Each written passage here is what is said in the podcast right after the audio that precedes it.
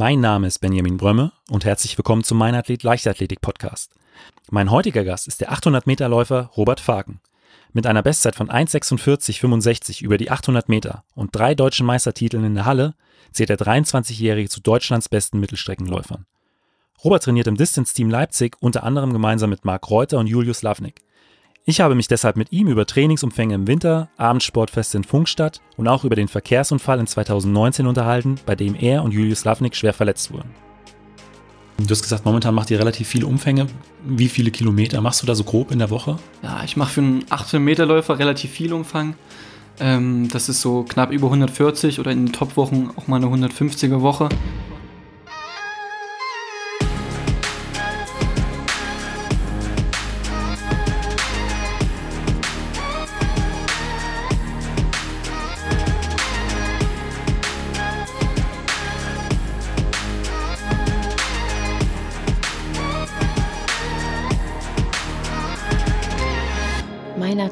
der Leichtathletik-Podcast aus Frankfurt am Main. Herzlich willkommen, Robert. Dankeschön, Benjamin. Freut mich sehr, mal bei dir im Podcast vertreten zu sein. Ähm, bei mir ist ganz häufig äh, die erste Frage, wie bist du eigentlich zur Leichtathletik gekommen? Relativ klassisch so. Ich habe in der Grundschule äh, mal einen Crosslauf gewonnen und ähm, habe dann daraufhin die Empfehlung bekommen, mal zur Leichtathletik zu gehen. Habe aber auch viele Jahre parallel Fußball gespielt, so wie auch viele andere jetzt meine ähm, Trainingskollegen oder Freunde auch noch aus der Leichtathletik. Und ja, habe dann relativ lange Zeit das parallel so betrieben, bis es dann irgendwann äh, die Entscheidung auf die Leichtathletik gefallen ist. Welche Position hast du früher im Fußball gespielt? Ähm, ich habe rechten Außenverteidiger gespielt. Also auch, wo man schon äh, ein paar Meter macht. Genau, relativ laufintensiv war das dann schon da gewesen. Und ja. Aber genau. wie kam es dann dazu, dass du gesagt hast, okay, ich äh, entscheide mich zwischen bei Fußball und Leichtathletik dann doch für die Leichtathletik? Ähm, das kam dann mit dem Sportgymnasium halt. Dort war es sowieso, dass es eigentlich nicht so gern gesehen war, dass du zwei Sportarten gleichzeitig machst.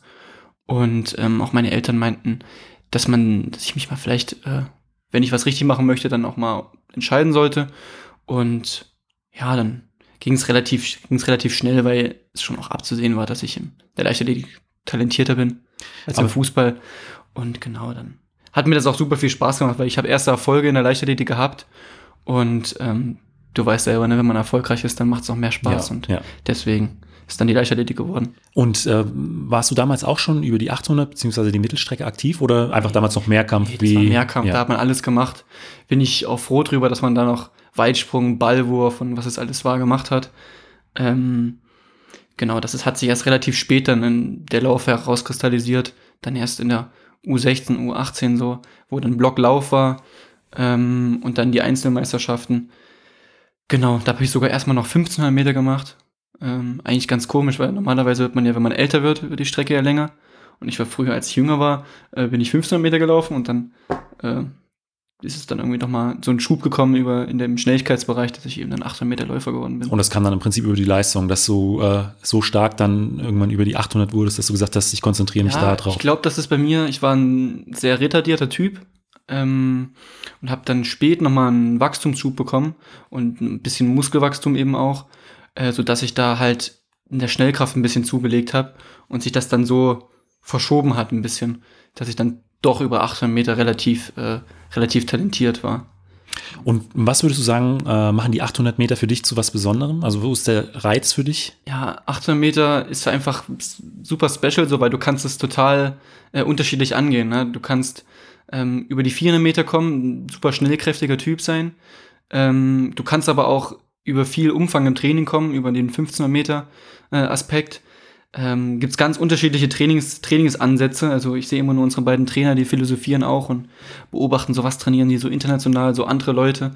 Aber ähm, es ist wirklich super typabhängig. Was bist du, was hast du für Muskelstrukturen eben, äh, was für Anforderungsprofil und ja, das ist halt so unterschiedlich und deswegen finde ich das halt äh, super interessant. Wo würdest du dich da einordnen? Kommst du eher, du hast gesagt, früher bist du 1500 gelaufen, ja. aber hast dann nochmal einen Schub bekommen? Genau, aber es ist trotzdem nach wie vor so, dass ich ein, auf Ausdauertraining sehr gut anspreche. Ich trainiere auch relativ viel alternativ, eben viel auf dem Rad oder auch mal beim Schwimmen und äh, komme wirklich über den Umfang, mache auch relativ viel Umfang in der Woche, viele Dauerläufe. Ähm, ja, deswegen wird es wahrscheinlich auch perspektivisch irgendwann mal in Richtung 1500 Meter gehen. Also irgendwann Ja, äh, kommst genau. du zurück, auch wahrscheinlich zu Ich den denke schon, 1500. ich denke schon, ja. Ähm, wie wichtig ist denn für dich Taktik im Rennen bei den 800 Metern? Da habe ich mich auch schon äh, das eine oder andere Mal darüber unterhalten. Das spielt ja da auch eine, eine äh, sehr, sehr große Rolle. Ist es bei dir auch so, dass du dir da schon viele Gedanken drüber machst? Ja, definitiv. Also ich würde sagen, die Taktik ist nicht nur wichtig, die Tak Taktik ist eigentlich entscheidend. So, weil ähm, du machst über 800 Meter einen Fehler und das Rennen kann gelaufen sein. Du bist aus dem Schritt, du bist aus dem, aus dem Rhythmus und ähm, das, das Rennen ist weg. Genauso äh, kannst du aber auch super viel richtig machen, wenn du im entscheidenden Moment richtig agierst, äh, dann ähm, kannst du kannst halt einen super Vorteil dir, dir verschaffen. Ne? Also wichtig ist immer, mein Trainer ist immer ähm, agieren, nicht reagieren, äh, ist, ist wichtig, ähm, dass man eben aktiv läuft, aufmerksam ist und dann denke ich, wenn man halt auch ein bisschen mit, mit Körpereinsatz eben Ja. läuft, sich nicht zu schade ist, mal ins 1 gegen 1 zu gehen, dass man eben über die Taktik die Rennen entscheiden kann. Hast du vielleicht ein Beispiel für ein Rennen, wo das äh, wirklich gut lief? Ähm, ich habe ein Beispiel, wo es wirklich schlecht lief. Okay. Äh, das war ähm, der Vorlauf in Glasgow, wo ich mental gar nicht auf der Höhe war. Von Anfang an, ab ersten Schritt war ich nicht im Rennen drin und wurde durch die Gegend geschubst, habe versucht nach vorne zu kommen, wurde innerhalb von 100 Metern wieder durchgereicht, ähm, bin rumgestolpert, ich bin da in dem Rennen gewesen wie ein Fremdkörper, wo ich halt auch gesehen habe, so, ey, so kannst du echt nicht laufen. Also Deutschland, in Deutschland ist es immer noch okay, weil man ist so ein bisschen der im Feld, so wo die Leute hingucken, so, du Ja. hast ein bisschen deinen Platz. Aber international, wo dich kein Schwein, auf gut Deutsch gesagt, kennt, sag ich mal, ähm, hast du keinen Sonderbonus, sag ich mal. Und ähm, da wirst du halt durch die Gegend geschubst, wenn du nicht, nicht weißt, wie du aufzutreten hast. Also man muss auch schon das eine oder andere Mal dann die Ellenbogen so auf ein jeden bisschen Fall, auf ausfahren. jeden Fall. Man muss seine Position, musst du festigen, musst du verteidigen. Das ist super wichtig.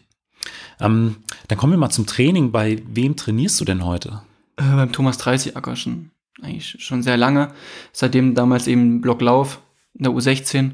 Ähm, seit damit losging, trainiere ich beim Thomas. Ähm, er war damals selber, glaube ich, noch äh, Student zu der Zeit, wo, wo er mich, wo ich in seine Trainingsgruppe gekommen bin. Ich glaube, das war auch seine erste Trainingsgruppe, war einer seiner ersten Athleten und damit ist es halt gewachsen und ähm, ist halt, ja, ist eine super Verbindung so. Und äh, trainierst du alleine bei ihm oder ähm, seid ihr eine Mittelstrecken- äh, oder Lauftrainingsgruppe? Ähm, es hat sich hier in Leipzig in den letzten Jahren sehr gut, eine sehr gute Trainingsgruppe entwickelt. Auch mit unserem anderen, mit unserem zweiten Trainer, Daniel Fleckenstein, ähm, haben wir eine Gruppe von ungefähr 15 Leuten. Daniel betreut davon einen Großteil, weil eben Thomas auch noch in seiner Funktion als leitender Bundestrainer Lauf unterwegs ist. Ähm, und ja, da haben wir sozusagen das Distance-Team, so ein bisschen Distance-Team Leipzig so gegründet im Rahmen vom SCDFK. Und ähm, um das so professionell wie möglich anzugehen, ist eigentlich jede Einheit von mindestens einem Trainer betreut. Okay. Quasi ist sozusagen immer der jeweilige andere Trainer. Also zum Beispiel Daniel ist für mich jetzt der Co-Trainer so ein bisschen. Oder Thomas ist für die anderen dann ein bisschen der Co-Trainer. Also da wird sich so ein bisschen gegenseitig unter die Arme gegriffen, ähm, was super gut funktioniert. Und wir haben auch noch ähm, halt eine junge Laufgruppe, ähm, die vom Niklas Zerwinker und von Matthias Kummich ähm, betreut wird, wo sozusagen auch Leute noch nachkommen. Na, Niklas Zerwinker, gegen den bin ich selber noch gelaufen, der ist nur ein Jahr älter als ich, ähm, der, das, der die Leute daran führt. Also da wächst auf jeden Fall was zusammen. Und wer ist so an Athleten direkt bei dir in der Trainingsgruppe? Mit wem trainierst du im Prinzip täglich auf der Bahn? Als erstes zu nennen natürlich Marc Reuter so. Ähm, startet ja für Eintracht Frankfurt, aber ist regelmäßig zu den Belastungszeiten hier und ähm, wir gehen die Intensitäten, so, sowohl die In- Intensitäten als auch die ruhigen Dauerläufe äh, zusammen an und stehen das zusammen die Belastungswochen durch. Ähm, dann Julius Lavnik natürlich auch, ist bei den Intensitäten in der Regel mit dabei. Um, und sonst haben wir jetzt noch Zuwachs bekommen aus Erfurt. Ist Joscha Brettschneider dazugekommen oder Tobias Rex. Tobias Rex letztes Jahr ähm, im Finale gewesen ähm, in Braunschweig. Die beiden sind halt ziemlich gut im, in der Unterdistanz über die Schnelligkeit, ähm, so dass sie uns da beiden, Marc und mir, ganz schön was vormachen. So. Ist nicht immer so geil, wenn so junge Leute kommen, die dir im Training halt Da wird man ein gefordert. bisschen ja die Butter vom Brot Ja. nehmen. Ähm, aber das ist das, da muss man hingehen. Ne? Man muss irgendwie Leute haben, die einen auch in den jeweiligen Bereich, ob es jetzt Ausdauer ist, ob es ein Langstreckler ist, der, der da was vormacht, oder eben jemand, ein Unterdistanzler, so, der, der da ein bisschen äh, Feuer unterm Hintern macht. Ähm, und da sind wir, glaube ich, echt, haben wir einen guten Mix. Wir haben einen Langstreckler in der Trainingsgruppe, ähm, aber auch eben diese, diese Unterdistanztypen. Ja, und auch, du hast gesagt, da sind, äh, kommen äh, neue äh, genau. Talente nach. Auf also jeden Fall. Zum Beispiel letztes Jahr verletzt gewesen bei den Mädels jetzt Paulina Kaiser. Ähm, die ist ja Fünfte bei der U20 immer 5000 geworden. Ähm, ist nur ein Beispiel. Wir haben äh, super viele junge Leute. Also wirklich, das brauche ich jetzt gar nicht anfangen aufzuzählen eigentlich, weil es sind, wie gesagt, 15 Leute. Ähm, letztes Jahr auch beim Deutschen gestartet, Arthur, Arthur Beimler oder ähm, ja, John Kenneth Schielke. Ähm, Alexander Ide ist so ein bisschen die gute Seele, ne? Das, der ist ja auch Arzt, ist nicht so oft da. Ähm, aber der Wattenscheid ist auch schon ein bisschen von der älteren Seite. Aber es ist halt auch so ein Mix, ne? Der bringt ein bisschen Erfahrung ja. rein, ein bisschen Ruhe. Ähm, wenn jetzt mal die Jungs wieder ein bisschen, wenn wir mal ein bisschen über die Stränge schlagen, so. Das ist echt ein super Mix. Menschlich als auch ähm, sportlich. Ja. Habt ihr sowas, äh, weiß ich nicht, typisches für eure Trainingsgruppe? Ähm, zum Beispiel, ich weiß, dass die äh, Leipziger Kurzsprinter ähm, eine äh, Strafkasse haben für ähm, Leute, die zu spät kommen, Fehlstarts etc. und solche Geschichten. Habt ihr was, was ähnliches bei euch, was, mhm. äh, weiß ich nicht, speziell für eure Gruppe ist? Nee, sowas in der Form jetzt gar nicht, aber eben, was ich jetzt gerade eben schon mal gesagt habe, wir versuchen jetzt eben mit dem Distance-Team ähm, das so ein bisschen unter einem professionelleren Rahmen zu gestalten. Also wir haben es jetzt auch hingekriegt, dass wir zweimal in der Woche alle äh, physiotherapeutisch betreut werden vom Raphael Rabe. Der ist wahrscheinlich den Sportlern ein Begriff. Ähm, das ist super. Also das ist professionell halt, dass du wirklich zweimal die Woche zur Physio kannst und dann parallel noch ins OSP ja auch gehen kannst. Ähm, und eben diese Distance-Team-Geschichte ist halt einfach so, dass es auch nach außen hin ein bisschen geschlossener wird, ne? weil wir haben das Problem, Marc, Eintracht Frankfurt, ähm, Julius, LG Braunschweig, ja. Ähm, ja, Paulina ist vorher für Itzehoe gestartet, äh, Marie Borchardt, ähm, die jetzt in den letzten Jahren ja auch leider verletzungstechnisch nicht ins Wettkampfgeschehen eingreifen konnte, startet für Rostock. Ähm, und wir wollen es halt irgendwie versuchen, das so unter dem Rahmen zu gestalten. Dass ihr trotz verschiedener Vereine so als ein Team auftreten Genau, und dass wir auch irgendwann die Möglichkeiten haben, äh, Partner zu finden, die sagen, wir wollen ja, dass die Leute alle hier einen Vertrag bekommen können, dass die alle hier für das Distance Team Leipzig starten können. Ähm, und eben nicht für ihre ganzen Vereine starten und eigentlich niemand sieht, dass das eine Trainingsgruppe ja. ist. Also wir haben wirklich zum Beispiel bis jetzt vor einem Jahr ähm, Denise Krebs ist ja jetzt zum, ja, hat den Trainer gewechselt, die war auch bei Thomas, ähm, ist jetzt beim Wolfgang Heinig. Er startet für Bayer Leverkusen, war bis vor kurzem eben auch noch bei uns. Das ist eben vereinstechnisch ein bunter Haufen und wir wollen es halt eigentlich ganz gerne unter einem, unter einem Namen laufen lassen und das ist so ein bisschen die Motivation. Das würde ich sagen, äh, ist so das, was unsere Trainingsgruppe eigentlich ausmacht auch, ja. Wir nehmen das Interview jetzt mitten im Winter auf. Mhm. Ähm, wie sieht denn momentan so im Aufbau eine typische Trainingswoche bei dir aus? Ja, also erstmal ist unser Training grundlegend sehr langfristig orientiert, also nach einem langfristigen Leistungsaufbau. Ähm, und dass man eben quasi, die Voraussetzung ist natürlich immer erstmal gesund durchzukommen. Mal eben über zwei, drei oder vier Jahre, um eben das nächste Level zu erreichen, was eben im Ausdauersport schwierig ist. Und ähm, trotzdem ist es aber immer erstmal der klassische Rhythmus. Im Winter wird viel Umfang gemacht, äh, werden viele Kilometer gemacht ähm, bevor es dann eben im Januar vor der Hallensaison oder eben dann im Mai ähm, in Richtung Freiluftsaison dann in die kurzen Intervalle und in die, in die Intensitäten geht. Ähm, du hast gesagt, momentan macht ihr relativ viele Umfänge. Wie viele Kilometer machst du da so grob in der Woche? Ja, ich mache für einen 18 Meter Läufer relativ viel Umfang. Ähm, das ist so knapp über 140 oder in den Top-Wochen auch mal eine 150er Woche. Ähm, also über 20 Kilometer am Tag im Schnitt. Ja, ja, stimmt. Ähm, das ist relativ viel für 800 Meter, deswegen eben auch, wie ich vorhin gesagt habe, bisschen die Orientierung langfristig mal die 1500 Meter anzugehen. Also ich meine, es hat ja letztes Jahr auch schon ganz gut geklappt. Relativ aus der kalten, so eine 3,38 gelaufen beim ISTAF. Ist natürlich auch perspektivisch da, ähm, auch allein vom, vom, von meinem Profil ja. her eben, dass ich auch auf Ausdauertraining gut anspreche. Und im Kraftbereich, wie sieht es da aus? Du hast schon gesagt, ihr macht auch relativ viel Kraft. Was sind da so Ja. ähm, die, äh, was weiß ich, Standardübungen, die du momentan äh, im, im Kraftraum machst? Wir haben momentan zwei Krafteinheiten diese in der Woche. Äh, zusätzlich noch ähm, zwei bis drei Athletikeinheiten, also so Rumpfstabis.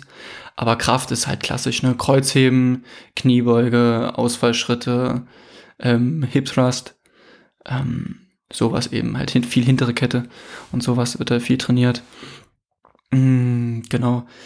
Da ähm, ist es am Anfang so, dass wir halt ähm, geringere Gewichte machen, zum Beispiel beisp- beispielsweise Kniebeuge, ein bisschen geringeres Gewicht und dafür aber wirklich Tiefkniebeuge, acht Wiederholungen. Und äh, das geht dann über, wenn die Wettkämpfe näher kommen, in halbe Kniebeuge, höheres Gewicht und ähm, vier bis sechs Wiederholungen. Was heißt so höheres Gewicht dann, kurz vor den Wettkämpfen? Ähm, das ist dann schon so 120, 130 Kilo. Bei äh, 70 Kilogramm Körpergewicht. Genau, ja. Das ist schon ordentlich. Ja, Ja. ja, Das hat sich aber auch erst so ein bisschen entwickelt. Ist jetzt ja eigentlich auch nicht so lauftypisch, ne? Ist schon, sind schon gute, sehr, sehr gute Kraftwerte. Ja, ja. Aber ich habe es auch gemerkt jetzt zum Beispiel. Ähm, eigentlich ist man jetzt ja im, im Winter, wir haben jetzt gerade Schnelligkeitstest eben gehabt letzte Woche, war generell Testwoche auch im IAT ähm, mit Ausdauertest, äh, hier VO2 Max-Test Ja. und äh, Sprinttest eben. Und eigentlich haben wir gedacht, okay, jetzt ist Winter, jetzt wird der Sprinttest wird nicht so gut ausfallen. Ist aber überraschend gut ausgefallen. Ich denke mal eben, wird viel mit Krafttraining zusammenhängen. Ähm, genau. Und äh, du hast gesagt, ihr wart äh, letzte Woche bei der Leistungsdiagnostik. Da kommt ja viel Technik zum Einsatz. Spielt im normalen Trainingsalltag äh, Technik auch eine große Rolle? Also nutzt ihr da wahrscheinlich die klar eine Pulsuhr ist Standard, aber weiß ich nicht, vielleicht auch Laktatmessung äh, äh, spielt das eine Rolle? Ja, Laktat messen wir eigentlich sehr häufig, also so gut wie nach jeder Intensität, aber eben auch einfach mal nach einem normalen Dauerlauf, um zu gucken, ob das auch alles so. Also um den Schwellenwert dann zu Genau. äh, kontrollieren wir oder machen auch, reg- da haben wir halt Glück in Leipzig, ne? Wir haben ja das IAT vor der Nase. Mm, können hier regelmäßig Diagnostik machen. Äh, unseren, unsere Geschwindigkeit bei Laktat 3, VL3, ja, ähm, entwickeln, also quasi den Schwellenwert zwischen GA1 und GA2 und ähm, können das Training quasi da genau austarieren, in welchem Bereich zu trainieren ist. Und das wird auch regelmäßig überprüft. Äh, Daniel und Thomas sind ja beide äh, hier sehr bewandert, was das angeht, sehr gut verknüpft mit dem IAT. Beides halt Sportwissenschaftler, ne? Und da machen wir das relativ, relativ viel, die äh, Laktatauswertung. Ja, es ist trotzdem, muss man immer dazu sagen, nur ein Wert, ne? nur ein Laktatwert. Wichtig ist auch immer trotzdem das eigene Körpergefühl. Also es ist jetzt nicht schlimm, wenn jetzt beispielsweise Marc und ich, äh, wir sind halt sehr unterschiedliche Typen. Marc geht auch mal bei Tausendern im Training mal relativ hoch mit dem Laktat. Bei mir ist wirklich in den meisten Fällen sehr niedrig. das heißt, Was, ist so, das hat jetzt nicht zu bedeuten, dass ich eine viel bessere Form habe oder sowas. Ja. Es ist einfach ein bisschen typabhängig. Marc bildet bei so, solchen Einheiten mehr Laktat. Ähm, solange aber eben das Körpergefühl gut ist, ist das irgendwie nicht äh, beunruhigend. was hast du da so für Werte? Laktat 3, sowas. 3 in der Höhe, Okay. in der Größe. Und bei Marc, du sagst, da geht es ein bisschen Ja, höher. Marc macht dann schon mal bei 1000, hat er auch mal 5 oder sowas. Okay. Ähm, aber wie gesagt, das ist halt super typabhängig. Ich meine, ich erinnere mich in Südafrika an Einheiten. Wir haben uns eigentlich gleich gefühlt und meinten, ja, geht voll locker so. Ich hatte fünf Laktate oder so im Markt, elf oder sowas. Ja. Also das ist manchmal, wo wir uns auch fragen, so, hm, kann das denn so genau stimmen so? Aber da gibt's eben mal Abweichungen. Ja. Und das ist eben auch gut, dass es eben unterschiedliche Typen gibt. Ne? Das ist das, was ich vorhin gesagt habe, eben 800 Meter ist super typabhängig. Also Und äh, bei diesen äh, Umfängen, den Trainingsumfängen, äh, spielt ja wahrscheinlich die Ernährung auch eine wichtige Rolle. Wie sieht es dabei bei dir aus? Hast du äh, eine, hast du eine Ernährungsberatung ähm, oder hast du einen bestimmten Ernährungsplan? Ähm, also mir ist auf jeden Fall erstmal grundlegend bewusst, dass die Ernährung wichtig ist. Aber ich weiß eben auch, dass ich das, dass das eine Stellschraube ist, an der ich noch äh, dreh, zu drehen habe. Ähm, das ist auf jeden Fall noch nicht optimal. Ähm, aber wie ich vorhin gesagt habe, der Alexander Ide und unser Arzt so in der Trainingsgruppe, äh, der ist ähm, in der, an der Uni in Halle tätig als Dozent und hat dort eben auch ein paar Kontakte und hat uns jetzt ähm, eine Ernährungsberaterin organisiert. Wir haben es alle im Protokoll gemacht, Ernährungsprotokoll, und arbeiten jetzt individuell mit einer Ernährungsberaterin zusammen, also das ganze Team, ähm, so dass es da sozusagen auch vorangeht. in der Ernährung. Und die Umstellung, ähm, die kommt oder schon läuft, ist, ist sie schwierig oder ähm, leicht ich, hatte, ich hatte schon mal eine Phase, wo ich mich deutlich besser ernährt habe, wo ich auch äh, einen Ticken schlanker war, sage ich mal. Ähm, aber nee, das, das kriege ich eigentlich ganz, ganz gut hin. Es ist halt immer wichtig, ähm, dass man, dass man bei sowas, bei solchen Themen nicht, nicht verkrampft. Ja. ja, also man muss sich auch einfach mal was gönnen, wenn man mal Lust auf eine Tafel Schokolade hat oder mal auf ein Glas Cola dann ist das auch alles, ist alles in Ordnung, ne? Solange man nicht am Tag zwei Liter Cola trinkt und zum Armbrot äh, drei Tafeln Sch Schokolade isst oder eine Waffel, was auch immer, mit Nutella, sonst was, was weiß ich, ähm, solange man halt eben nicht extremistisch ist. Sowohl in die eine Richtung ja. als auch in die andere Richtung ist, denke ich, denke ich, die Welt in Ordnung. Neben der Ernährung spielen ja äh, im, im Aufbau auch intensivere Trainingsphasen eine Rolle. Und gerade im Winter fahren viele Athleten ja auch immer ins Ausland, in bestimmte äh, Orte für Trainingslager. Gibt es da einen Ort, äh, an den du oder erstmal fahrt ihr auch in Trainingslager und gibt es da was, was du besonders favorisierst?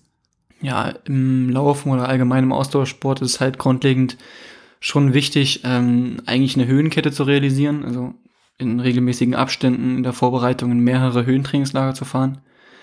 Oder auch teilweise im Sommer eben die Wettkämpfe aus der Höhe heraus zu realisieren. Ähm, und ich bin, was Trainingslager angeht, manchmal ein bisschen verkopfter Typ. Also ich war mal in Flagstaff in Arizona. Ist den Läufern sicherlich ein Begriff. Ähm, es hat zweimal bei mir nicht funktioniert. Bin zweimal krank geworden oder einmal mit einem Fuß gehabt und irgendwie hat mir das nicht getaugt. Und seitdem will ich nicht nach Flagstaff fahren. Und bis jetzt hat Dalstrom beispielsweise Südafrika dreimal funktioniert. Oder eigentlich nachdem es erste Mal funktioniert hat, hat es eben dann auch die anderen beiden Male funktioniert. Und eben auch deswegen, weil ich im Kopf gesagt habe, ey, Dalstrom ist das Beste für mich. So, das funktioniert immer. Und deswegen fahre ich da auch nach wie vor gern hin. Erstmal ist das Wetter halt, ne, Südafrika ist top. Ähm, ist ein schönes Land. Was für mich ein super Pluspunkt ist, ist die Zeit, die fehlende Zeitverschiebung. Also es ist nur eine Stunde, ne? Und ähm, du hast quasi die gleiche Zeitzone wie zu Hause, hast keine Hin- oder Rückanpassung. Mm, und viele Internationale fahren halt auch nach Dalstrom. Also Inge Brixen sind auch oft da. Ne? Charlie Grice ähm, oder die anderen Briten sind halt dort sehr häufig auch zu finden. Und ja, deswegen würde ich schon sagen, dass eben Dalstrom im, im Winter mein Favorite ist und im Sommer, äh, denke ich, für alle anderen Ausdauersportler auch St. Moritz. Ja, weil. St. Moritz ist einfach, ist für mich einer der schönsten Orte in der Welt, muss ich ehrlich sagen. Ich fahre da liebend gern hin. Ähm, das Trainieren macht dort Spaß, weil du läufst halt neben den, an den Seen am Ufer lang und hast das Bergpanorama. Ähm, einzige Minuspunkt ist natürlich äh, das Leben in St. Moritz und Umgebung bisschen auf der teureren Seite des Lebens stattfindet. Ähm, also da bist du mal wenn du vier Wochen dort bist und dann am Ende für die Pizza 20 Franken bezahlst, sagst du, ach ey, komm, 20 Franken für eine Pizza, bist du gar nicht mehr gewöhnt. Hier kriegst du dafür vier Pizzen gefühlt, ne, in Leipzig. Ähm, das ist der einzige Minuspunkt, aber sonst ist einfach dort das Lebensgefühl super entspannt. Also wenn, wenn man von dort aus seine, seine Wettkampfsaison bestreiten kann, du kommst immer wieder zur Ruhe, hast deine, deine ruhigen Trainingsphasen und ist perfekt. Aber es ist da auch ähnlich, dass äh, wie in Dolstrom, dass da viele internationale Athleten auch ja. sind oder ist man da auch? Genau, St. Moritz ist halt ist im Sommer das Nonplusultra. Du siehst, siehst alle, siehst Marcin Lewandowski aus Polen, siehst die Ingebrigtsens, die Briten sind da, ähm, auch teilweise auch Oregon Project war auch schon mal dort. Ähm, da habe ich damals äh, Jumif Kielcha gesehen. Ähm, ja, das ist auf jeden Fall international, für die Internationalen auch der Hotspot. Manche machen aus, aus Belgien ihre Saison raus, wenn ich an die Australier denke, Deng und Bohl, die machen das immer aus Belgien. Ähm, aber die meisten machen das, gestalten es schon aus der Höhe heraus. Okay. Ähm, dann, äh, du hast schon angesprochen, äh, es ist super auch in der Wettkampfsaison von äh, St. Moritz aus das Ganze zu gestalten. Du hast ja deine aktuelle ähm, Bestzeit von 1,46,65 bei einem Abendsportfest in Funkstadt erreicht. Mhm. Ja, Funkstadt ist jetzt keine besonders große Stadt in, in Südhessen, aber ich glaube, jedem Mittelstreckenfan ein Begriff. Mark Reuter ist ja damals auch äh, seine WM-Norm in Funkstadt gelaufen, auch mit einer unglaublich guten Unterstützung, sehr viel Publikum. Ähm, was macht äh, für dich das Abendsportfest in Funkstadt vielleicht zu was Besonderem? Ja, Funkstadt ist super special halt, ne? Also du hast gerade Marc angesprochen, damals bin ich ja, wo ich das erste Mal dort gelaufen bin, in, in seinem Sog. Ähm, auch die 1,46 gelaufen in der U20. Ähm, ich glaube aber allerdings, dass es halt auch eine Kopfsache ist, ne? weil Funkstadt hat jetzt eben schon ein paar Mal diese Konstellation gehabt, dass dort schnelle Zeiten realisiert wurden, eben mit Top-Pacemakern. Ähm, es mag dort schnell gelaufen, ich bin damals halt schnell dort gelaufen und da hat sich das so ein bisschen so entwickelt, so dass alle dorthin fahren mit dem gleichen, mit der gleichen Ambition, eben nicht um ein Rennen zu gewinnen, um taktisches Rennen zu machen, sondern alle fahren dorthin, um schnell zu laufen. Im ja, Prinzip deswegen, wie Weinheim für die Sprinter. Genau, deswegen, da ist, da ein Pacemaker in den Rennen gesetzt. Die Rennen sind darauf ausgelegt, schnell, schnell zu werden. Und dann ist es trotzdem immer, klar hat man irgendwie, ich habe drei Stunden oder vier Stunden Anreise. Die meisten haben halt eine relativ lange Anreise. Aber du siehst trotzdem immer viele bekannte Gesichter. Es ist trotzdem immer familiär, weil die meisten kennt man, ähm, sind ist so eine Läufer-Community eben dann dort. Und ja, dann ist es halt einfach so, du weißt, heute wird schnell gelaufen. Und dann ist einfach vom Kopf her bist du ganz anders drin. Deswegen glaube ich, dass Funkstadt eben auch aus der Perspektive eben ein schnelles Pflaster ist. Und ähm, das gleiche ist zum Beispiel in Belgien. Ne? Viele fahren auch immer nach Belgien, weil dort gibt es auch immer viele gepaste Rennen, äh, wo schnell gelaufen wird, wo viele ihre Bestzeiten noch her haben. Ähm, ich glaube, damit ist es ganz gut zu vergleichen. Okay, bei der Recherche für die Sendung ähm, habe ich natürlich auch ein bisschen gegoogelt und geschaut, was äh, gab es mhm. bisher schon für äh, Interviews mit dir beziehungsweise Berichte äh, über dich. Und da ist eine Sache sehr häufig aufgetaucht. Und zwar äh, 2019 kam es nach einem Disco-Besuch mhm. äh, zu einem äh, Verkehrsunfall, bei dem du als äh, Beifahrer schwer verletzt wurdest. Mhm. Ähm, zusammen äh, mit äh, Julius Slavnik warst du damals unterwegs. Genau. Das war von uns beiden halt eine dumme, dumme Sache. Da braucht man gar nicht irgendwie um den heißen Brei rumzureden. Es war ein Trainingslager. Da hat man sich zu professionell zu verhalten. Ähm, hat man nicht äh, irgendwie in eine Disco zu gehen und schon gar nicht äh, betrunken Auto zu fahren. Das hat man gar nicht zu machen. Ähm, wir haben halt einen Geburtstag gefeiert. Mm, ich glaube, das wäre gar nicht das große Problem gewesen. Auch mal, mal einen Geburtstag zu feiern. Ich glaube, da hat niemand ein Problem damit, ob man nur Leistungssportler ist oder hin oder her. Ähm, entscheidend ist halt wirklich der Punkt, dass wir das heimlich gemacht haben und eben betrunken Alkohol gefahren sind, äh, betrunken Alkohol gefahren sind, ähm, alkoholisiert Auto gefahren sind. Ähm, und ja, wir sind uns beide zu 100% bewusst, dass wir Scheiße gebaut haben und beide die gleiche Schuld tragen, ob ich jetzt nun Beifahrer war oder nicht. Ähm, ich habe es ja auch nicht verhindert. Wir haben es beide zusammen gemacht und ähm, sind aber, denke ich, beide, ähm, war das für uns ein Weckruf, ja. Also wir haben halt vorher schon, das war jetzt nicht das einzige Mal, dass wir Mist gemacht haben, so. Also wir waren halt schon äh, auch mal ähm, so ein bisschen, wir waren mehr so die Lebemänner, sag ich mal. Und das war so ein bisschen der Weckruf, so, ey. Wo auch mein Trainer dann gesagt hat, wenn du Sport machen willst, so, dann, dann mach's richtig, dann mach's professionell und reiß dich zusammen und mach nicht parallel so viel Mist. Und den gleichen, den gleichen Knackpunkt hat es bei Julius auch gegeben, dass wir gesagt haben, okay, jetzt muss man sich mal zusammenreißen, muss man mal das ein bisschen professioneller gestalten. Man kann auch mal einen Geburtstag feiern und man kann auch mal Spaß haben, aber in Maßen, ne? Und nicht so einen Quatsch machen. Und ja, damals in der Zeit haben mir meine Eltern, haben mir, waren eigentlich der größte Rückhalt für mich, an der Stelle auf jeden Fall zu erwähnen, ähm, die früh, als ich im Krankenhaus aufgewacht bin, schon am Krankenbett waren. Ne? Man muss überlegen, Leipzig-Zinnowitz ja. sind 500 Kilometer.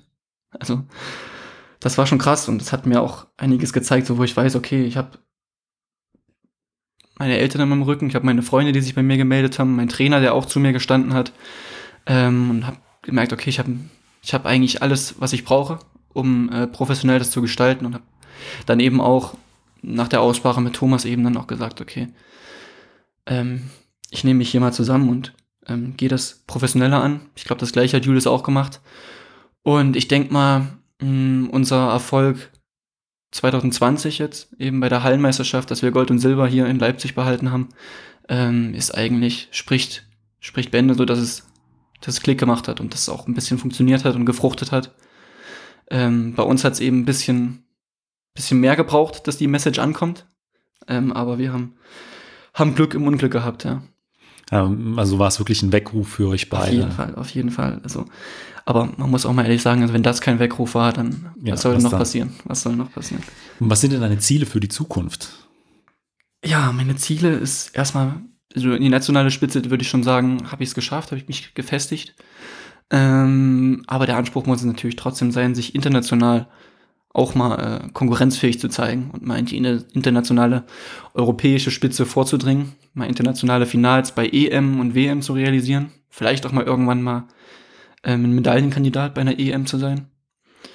Und eben halt klar, Olympische Spiele realisieren und bei Olympischen Spielen so weit kommen, äh, wie es geht. Also klar ist ein, ein Olympiasieg, wie wir jetzt mit Nils Schumann den letzten hatten, über 800 Meter oder über die Mittelstrecke, ist, stand jetzt extrem weit weg.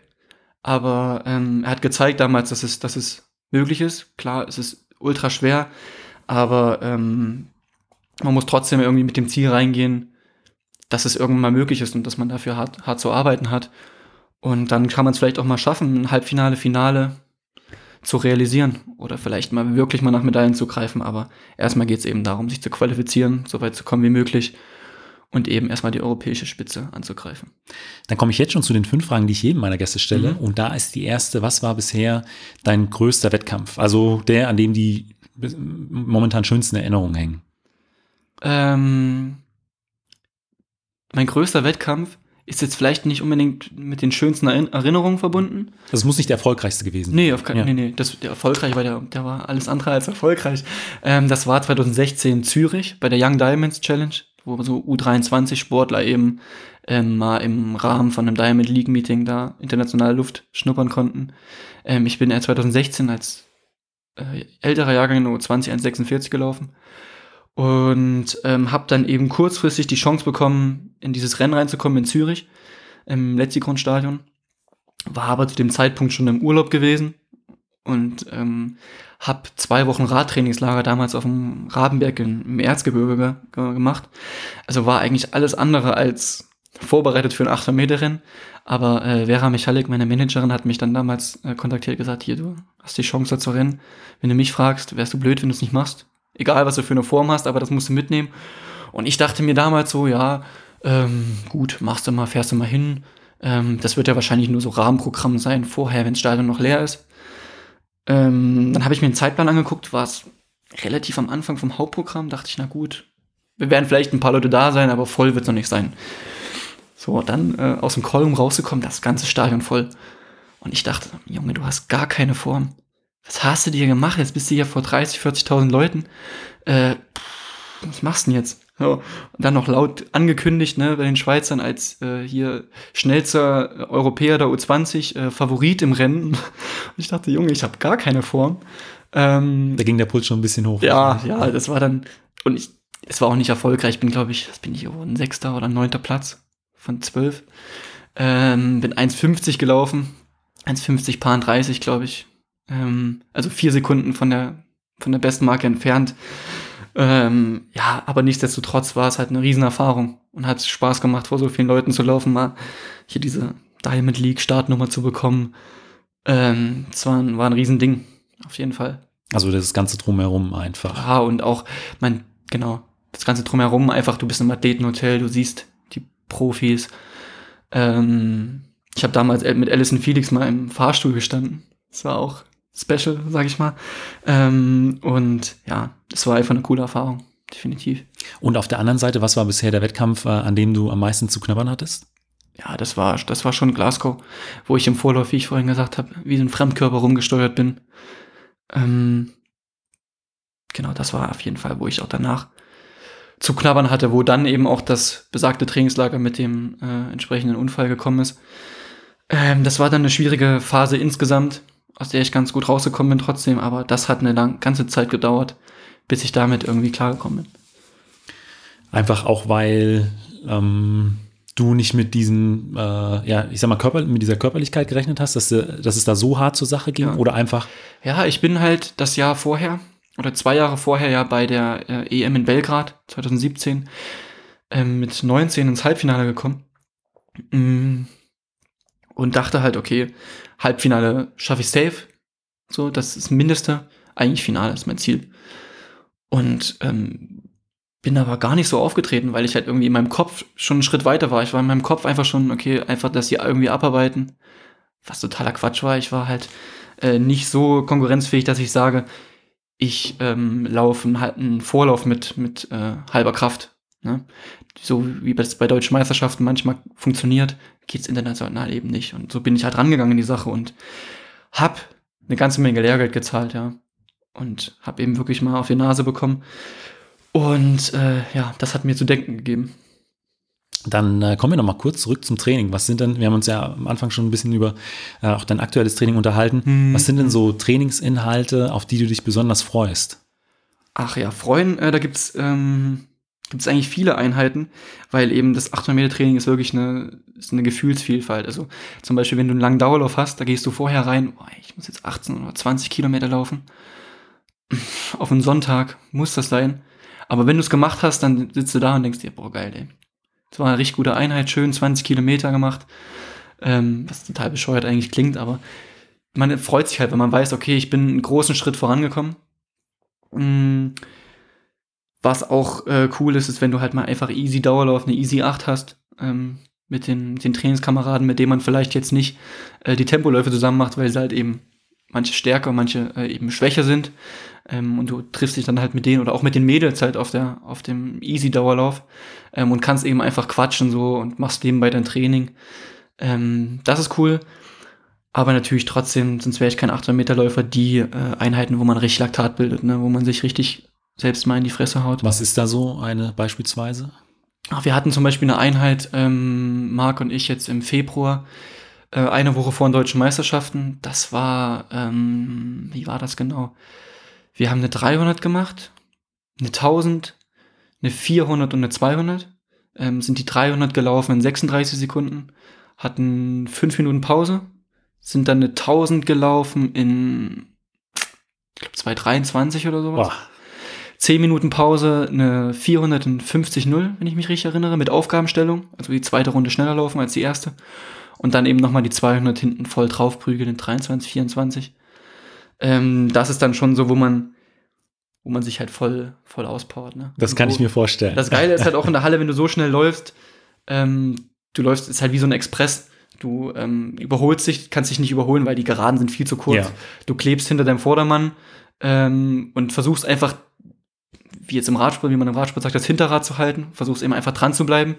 Ähm, oder eben, wenn du vorne läufst, versuchst du halt wegzulaufen. Ja, ja. Und das ist halt einfach so eine Einheiten, wo man halt dann, wenn man die zusammen durchbringt, einfach sagt, boah, geil, schön, 20 Laktat eingeschenkt.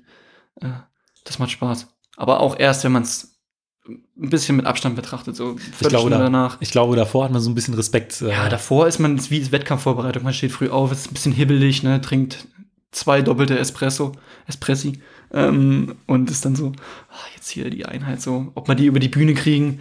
Dann der Trainer sagt immer noch, ja, Jungs, ne, schön ruhig bleiben. Und eigentlich weiß man tief im Inneren, keiner bleibt hier heute Ja, ruhig. ja. Aber das macht's eben auch aus, ja. Und äh, auf der anderen Seite, was sind so Trainingsinhalte, auf die du jetzt nicht so super viel Lust hast, von denen du aber auch weißt, okay, die bringen mich weiter? Ähm, ja, das ganz klassisch. Ähm, wir haben so eine Einheit, die machen wir jetzt zum Glück nicht mehr, aber die ist eben im Herbst und Anfang des Winters so. Ähm, 40 Rasendiagonalen, 40 mal 100 Rasendiagonale, die lange Seite dann immer traben. Das ist eine Einheit, also wo ich mich frage, ey, wie ich die jedes Mal durchbringe, weil Ja. das ist auch ein, vorher, am- da machen wir äh, früh, machen wir einen relativ langen Dauerlauf, also haben da schon relativ viel Kilometer uns eingeschenkt, mit ein bisschen Athletik noch gepaart und dann am Nachmittag, wo du eigentlich auch schon ein bisschen müde bist, machst du diese Rasendiagonalen, die halt auch schon zügig sind. Ne? Marc ist halt, mit dem ich dann die Einheit meistens mache, ist in der Einheit einen Ticken stärker als ich, äh, wo ich dann echt manchmal echt zu beißen habe, da mitzulaufen, weil er einfach einen langen Schritt hat und da, die Einheit konnte ihm super entgegen. Ähm, und da muss ich echt immer ganz schön äh, in einen schwierigen Bereich gehen, dass ich da mitlaufe. Ähm, und deswegen macht mir die Einheit auch nicht so viel Spaß. Ich denke mal, vielleicht, wenn ich in der Einheit ein bisschen stärker wäre, wird es vielleicht ein bisschen mehr Spaß machen. Aber sonst ist das echt 40 mal 100. Das ist so eine nervige Einheit, ja. Ähm, meine letzte Frage ist immer, ähm, was würdest du jungen Athletinnen und Athleten oder deinem jüngeren Ich mit auf den Weg geben wollen? ähm, ja, Beharrlichkeit. Also, dass man, ähm, dass man äh, kontinuierlich und ausdauernd arbeitet.